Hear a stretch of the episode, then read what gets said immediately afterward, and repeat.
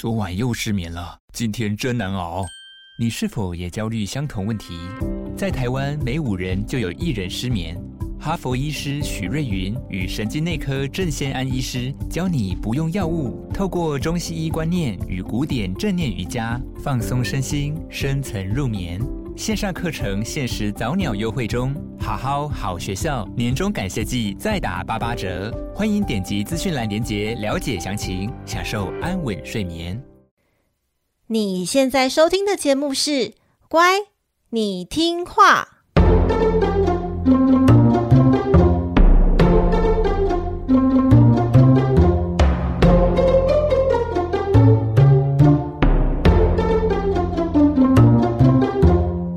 每集介绍一则故事加一幅名画，从故事的关键找出欣赏艺术的线索。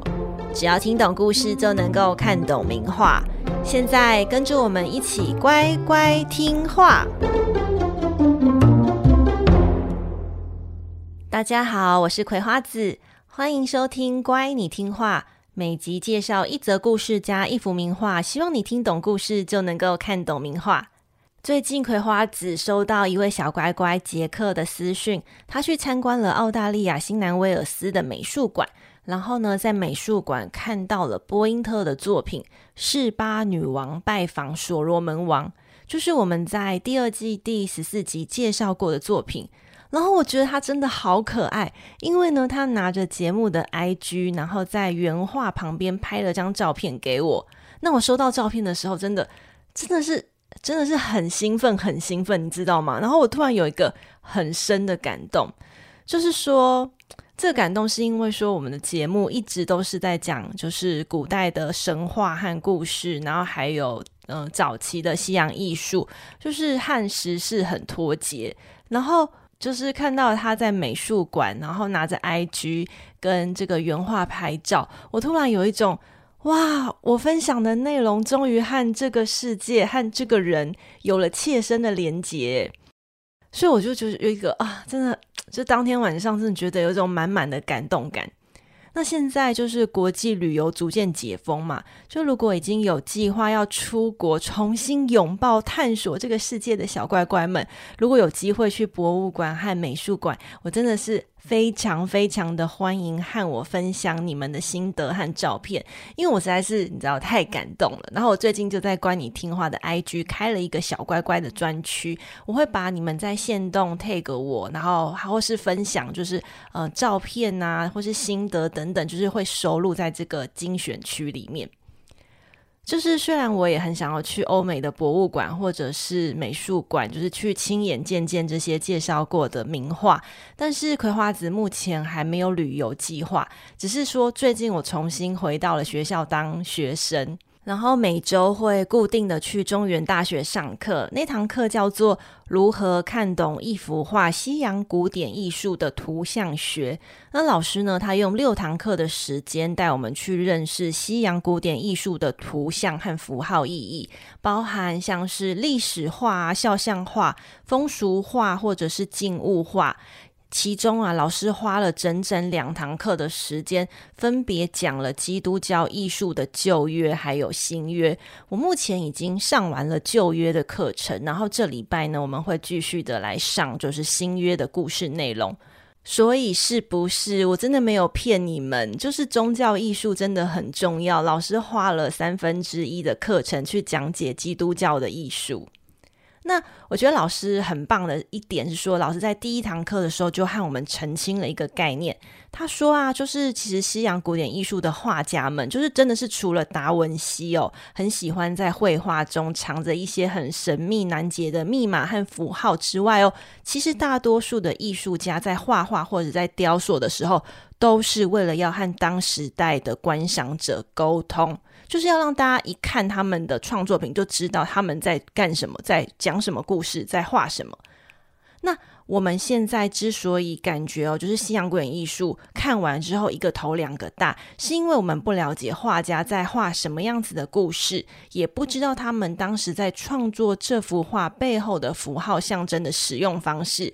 所以说，当我们了解了故事，了解了图像的意义，就会有一个崭新的艺术世界在我们眼前展开耶。而这个就是我现在正在做，并且想要和大家一起进入的世界。我觉得这个课就是目前上到为止，我觉得非常非常的有趣。那之后呢，会陆续和大家分享我的学习心得。好喽，就让我们进入本集的故事吧。上集呢，我们介绍了耶稣的男性门徒，就是他的第一使徒彼得捕鱼神迹的故事。这一集呢，我们来聊聊耶稣的另外一位女门徒。抹大拉的玛利亚，来，让我们三遍哦。抹大拉的玛利亚，抹大拉的玛利亚，抹大拉的玛利亚。抹大拉的玛利亚被历史学家认定是真实的历史人物。他的名字呢，在圣经出现了十二次，比耶稣大多数的门徒还要多，显示他的地位相对而言是非常重要的。然而，有很长很长的一段时间。抹大拉的玛利亚被人们认为是罪人，是妓女，直到最近半世纪啊，才转而被封为圣女或者是圣徒。有些说法呢，甚至一口笃定啊，她就是耶稣的妻子。尤其哦，是在丹布朗的小说《达文西密码》全球畅销热卖之后呢，使耶稣的妻子这种古老隐秘但是流传已久的大胆假设又重新的兴盛起来。我觉得看过《达文西密码》的小乖乖一定对摩大拉的玛利亚这号人物不陌生吧？其实很多人都是透过这本小说或者是他翻拍的电影来认识这位女性的。其实我也是，我也是第一次看到了《达文西密码》，想说什么？耶稣居然有老婆，所以所以代表他不是不是神之子吗？就是有种很颠覆、很彻底颠覆以往你对就是基督教的各式各样的想象，就是在这一本书里面。这本书当时就是，我相信是很多很多人都看过。那如果没有看过，我真的还蛮强力推荐这一本小说的。抹大拉玛利亚的身份一路从妓女到圣女，然后呢，再到耶稣的老婆，她的认定政策法夹弯呐，因此在西方艺术的形象也多有不同。这一集呢，就让我们来认识这位身份沉迷的女子吧。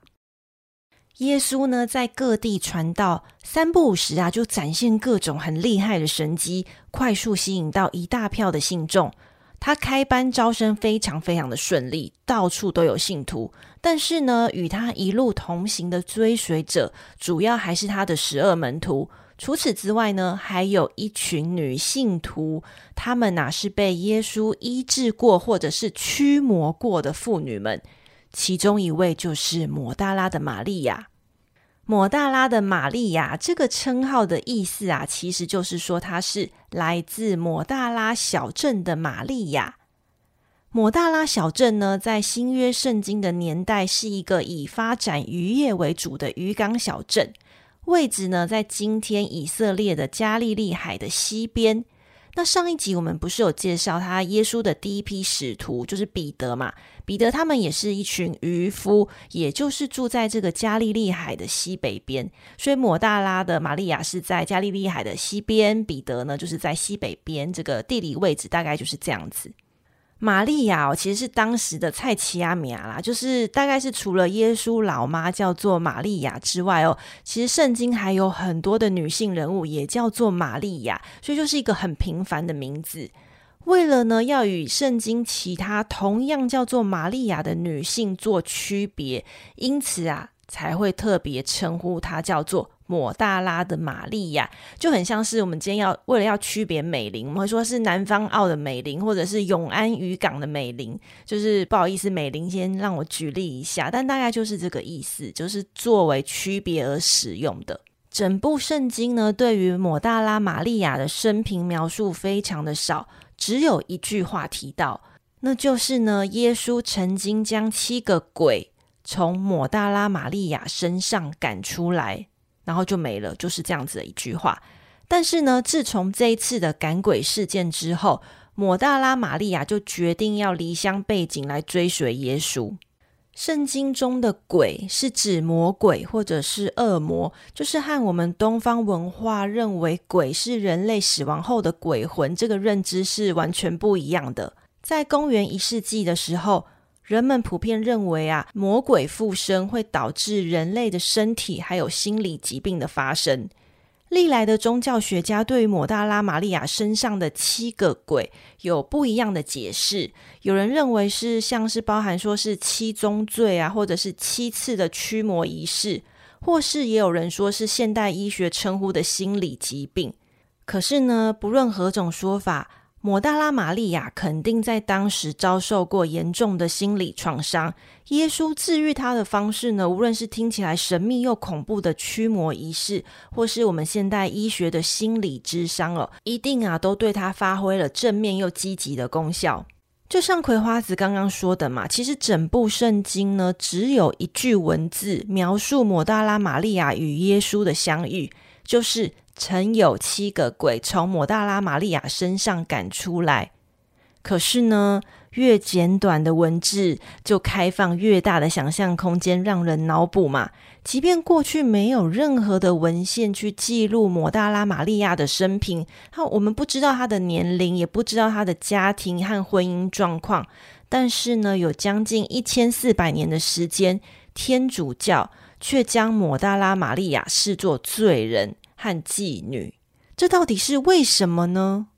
首先，第一个原因哦，是因为抹大拉这个小镇，除了是以渔业为主，在历史上啊，也曾以卖淫，也就是色情业而闻名。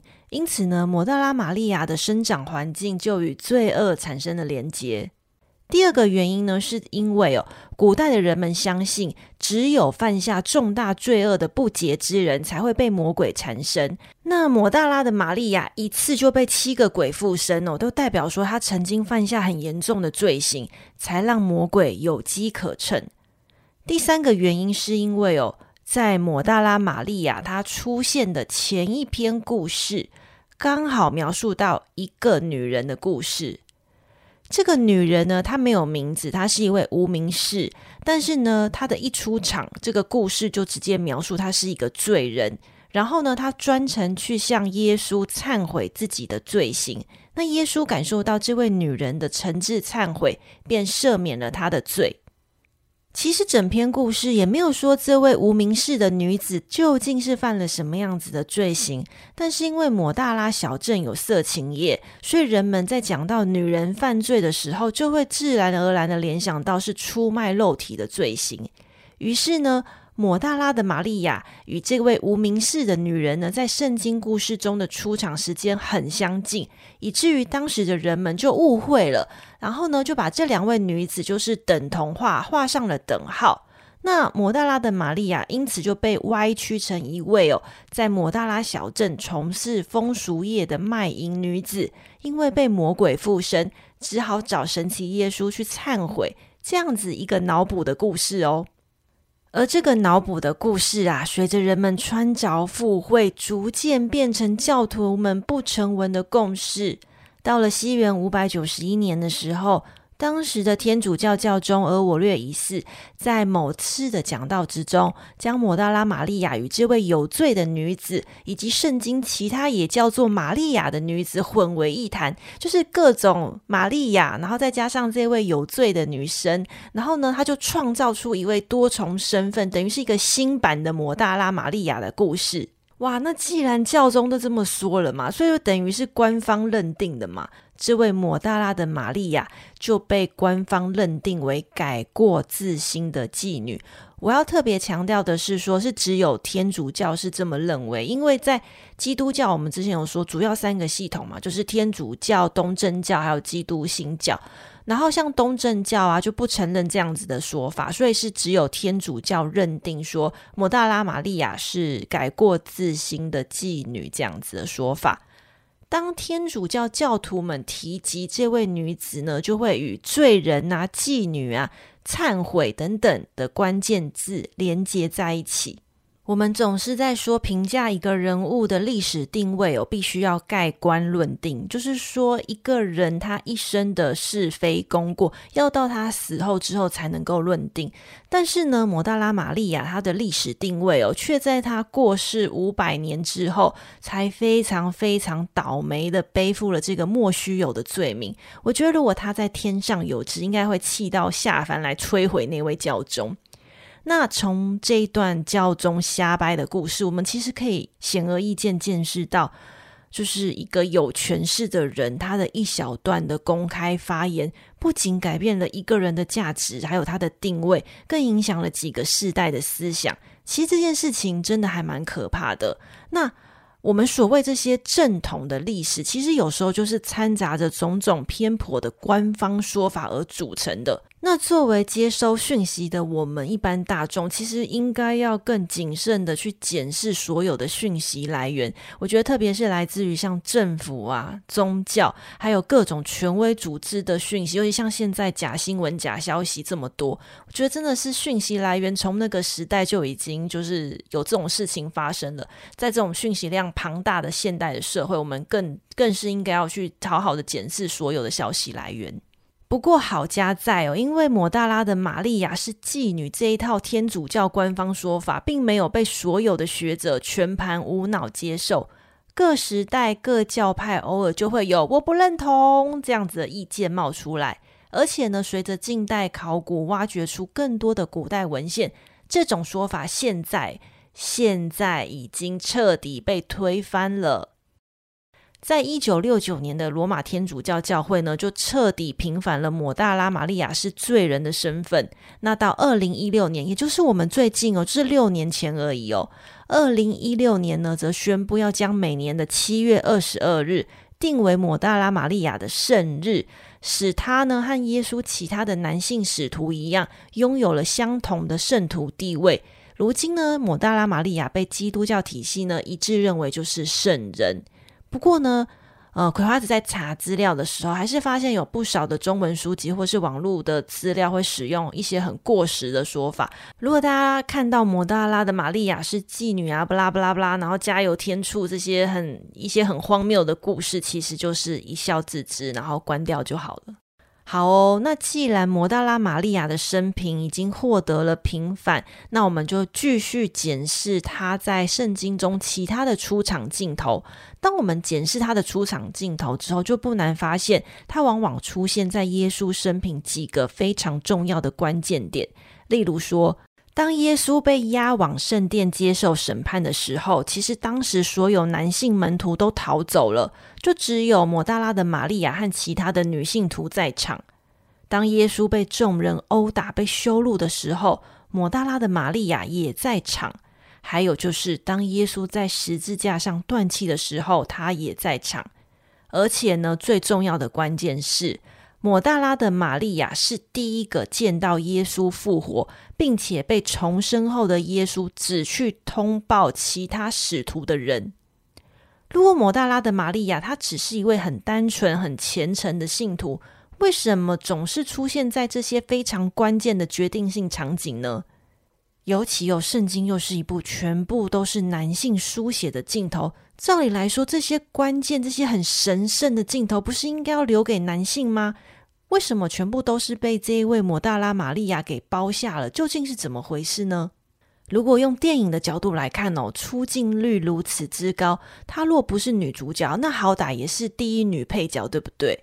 但其实关于圣经中抹大拉玛利亚的生平故事是。全部被抹掉的，就有点像是刻意被隐藏的程度。那这种很悬疑的不自然感，使得近代的学者对于他的身份，就是还有对于他和耶稣的关系，有非常多的想象空间。其中最大的争议点就是说，也许、或许、maybe，摩大拉玛利亚就是耶稣的老婆。Oh my God！耶稣的老婆？难道耶稣真的在历史上娶过老婆，而且还可能生下孩子吗？这个具有颠覆耶稣神性，甚至有可能会摧毁整个基督教信仰的大胆又狂妄的说法，主要是因为有近代陆续出土的几部文献中得到了某种程度的扶正，尤其是在一九四五年出土的腓力福音。腓力福音的内容呢，主要围绕在耶稣的女性门徒，其中就有大篇幅记载了抹大拉玛利亚与耶稣的互动。其中里面有一段故事更是关键，他的大意大概就是说，耶稣爱抹大拉的玛利亚胜过所有的门徒，会亲吻他的圈圈。其他门徒问耶稣说：“为什么你爱他胜过我们所有人呢？”那刚刚讲到那个圈圈哦，这个关键字就是这么刚好的在纸卷中就破掉了，所以其实根本没有人知道到底清了哪里。那有些考古学家非常的专业，他就从那个文字的长度还有当时的文法去判断说，这个圈圈比较大的可能性是嘴唇，意思就是说耶稣会亲吻他的嘴唇。可是，其实这还有另外一个问题，是因为早期的基督教来说，其实就算是亲嘴，也没有任何的浪漫含义，也没有任何的爱情成分，它就只是一个单纯的问候方式了。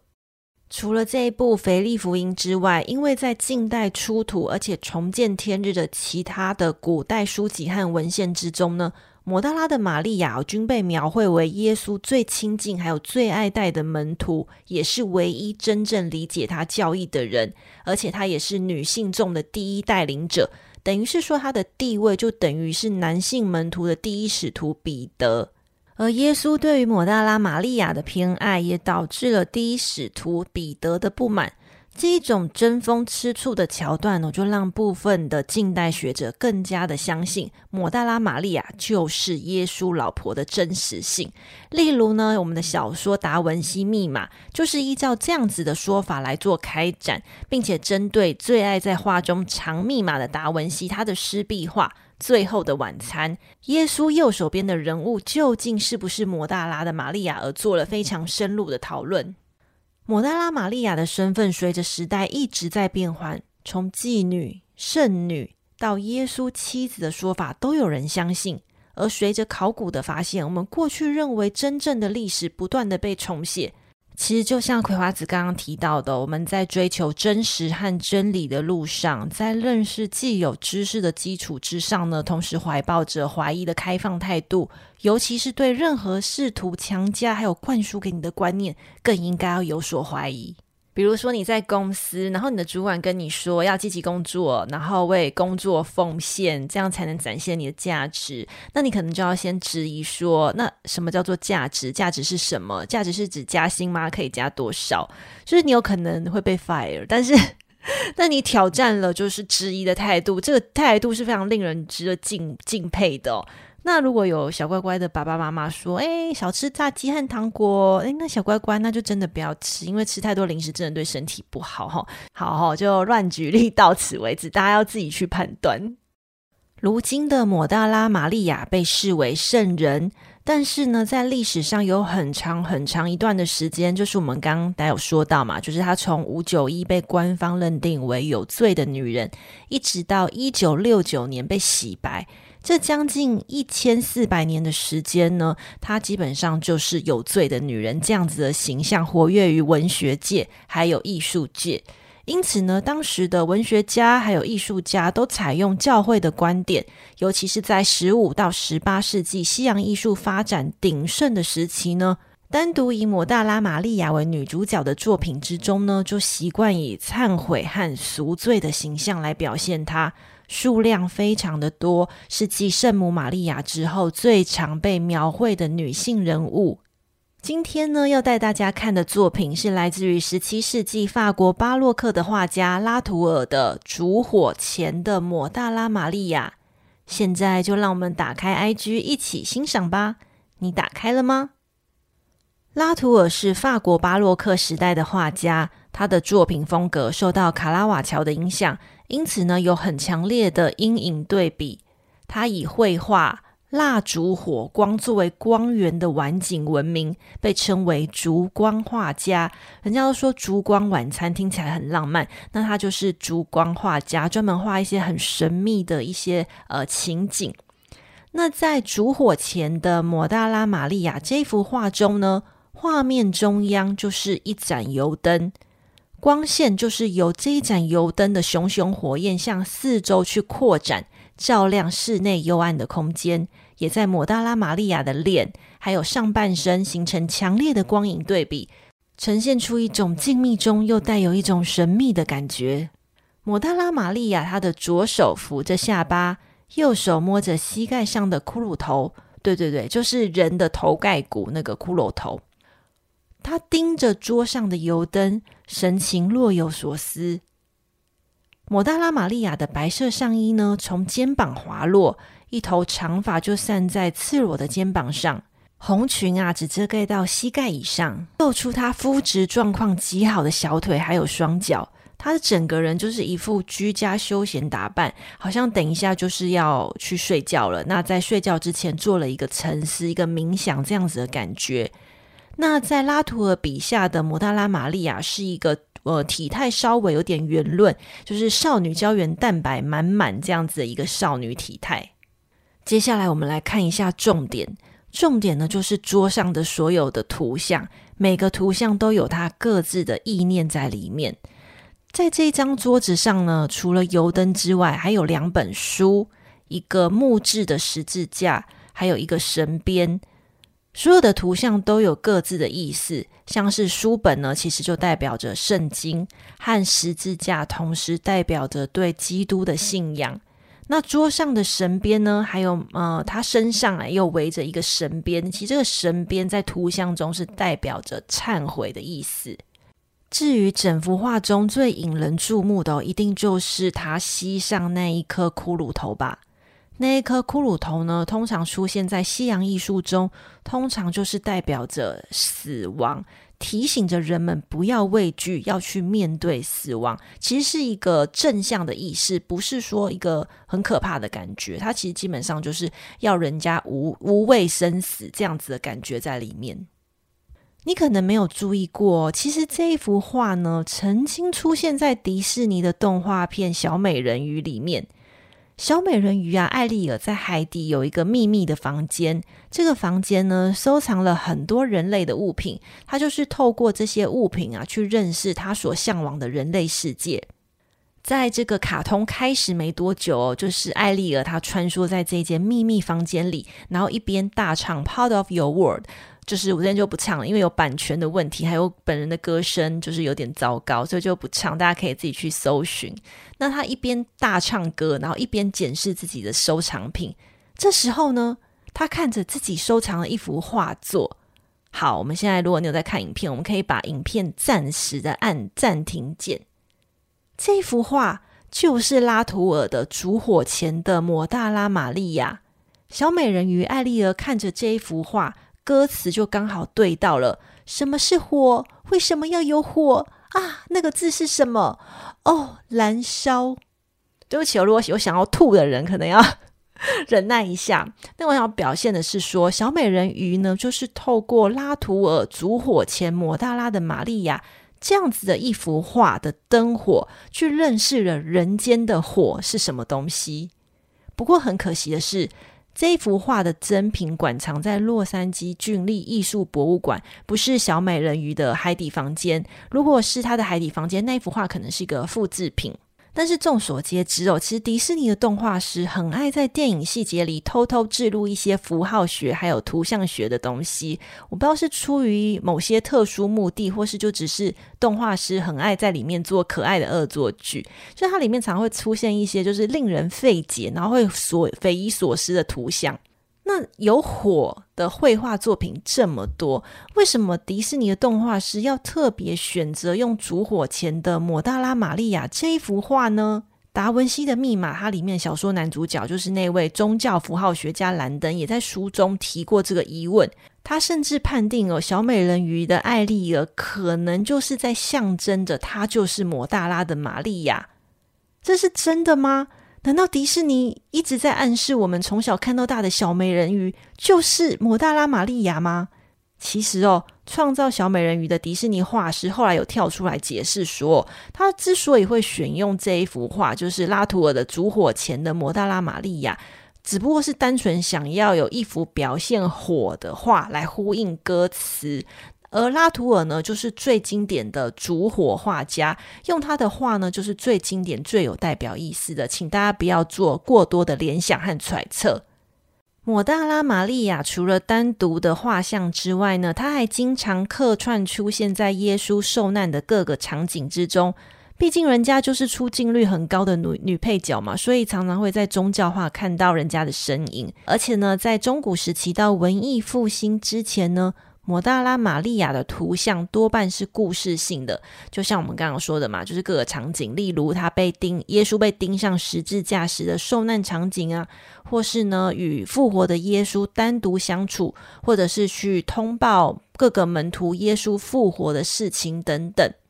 本集部落格完整整理了抹大拉玛利亚长年累月的形象变化，其中呢还有一派画法会把它画成哦全身长满毛茸茸长毛的动物毛啊、说到这个，又是另外一个很长的故事了。那有订阅葵花子部落格会员的小乖乖们，记得去看哦。本集的故事和名画就到此结束了，希望你喜欢本集的节目。那我们来回答一个 Apple Podcast 的留言。嗯，一样是来自 Ellie Mountain，就是阿里山。我们之前有介绍过他，他这次又更新了他的留言。他说：“我超喜欢希腊神话的故事，什么时候要开始做第四季啊？有要做吗？第四季要做什么主题？请问前面的音乐是抄来的吗？还是自己创作的？佩景有要回来吗？还是没有？就是一个满满热情的问题，超多的留言。阿里 Mountain。”阿里山，就葵花子有感受到你非常非常的热爱希腊神话的主题。那有要做第四季吗？嗯，不确定诶，应该会吧。就是我现在也不好多说什么。第四季的主题应该不是，如果要做的话，应该不是希腊神话主题，因为也有其他的小乖乖敲完埃及神话或是北欧神话。就是我也比较想要，就是继续朝着各种宇宙去做发展，就是各种宇宙的神话去做研究，所以。嗯，希腊神话主题可能不会这么快回锅，就是大概就是这样子。那如果我确定有要做之后的节目，我可能会先在 IG 上请大家投票，就投票完就是看大家对哪个主题比较有兴趣，我们再继续的往下面去做发展。那前面的音乐是抄来的吗？还是自己创作的呢？其实。在那个节目的那个资讯栏地方有已经有写了，就是这个音乐是来自于 Audio Library，它是一个无版权的配乐，不是我们自己创作的，也不是抄来的，它就是使用一个无版权的音乐。那第三个问题是，裴景要回来吗？还是没有？裴景呢？他现在的状况是他现在白天要上班，然后晚上要回家带宝宝，其实就是一个妈妈最忙又最疲累的时候。那准备一集的节目，老实说，真的要花很多的时间整理。他现在是没有要回来的计划，但是如果小乖乖很希望、很希望、很强烈的希望他回来，我觉得可以去他的 IG，就是荒谬了点，多多给他鼓励，然后让他知道，就是大家都很想念他，因为他本人就是一个心很软的女子，就也许会就是看到大家这样子鼓励他，会抛家弃子，然后回来和大家相见，也说不定哦。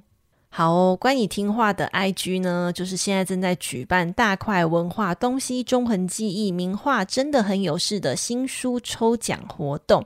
这个活动呢，到这周五就是十二月十六号就结束了。这次也是开放多多留言来增加中奖几率的方式，就请小乖乖们用力的给它抽起来。如果你喜欢乖你听话，请帮帮忙在 Apple Podcast 为节目按赞五颗星，留下你的建议或任何想对葵花子说的话，大家一起来帮节目往更好的品质提升。那就请大家追踪 IG，如果你愿意的话，欢迎热烈赞助小小节目支持运作。部落格会员的订阅方式，IG 还有赞助链接就一样放在本集 Podcast 的资讯栏里喽。好的，请分享给你身边周遭同样对听故事或艺术有兴趣的亲朋好友们。你们的支持啊，是我继续加油的动力。这个频道是乖，你听话，我们下集见喽，拜拜。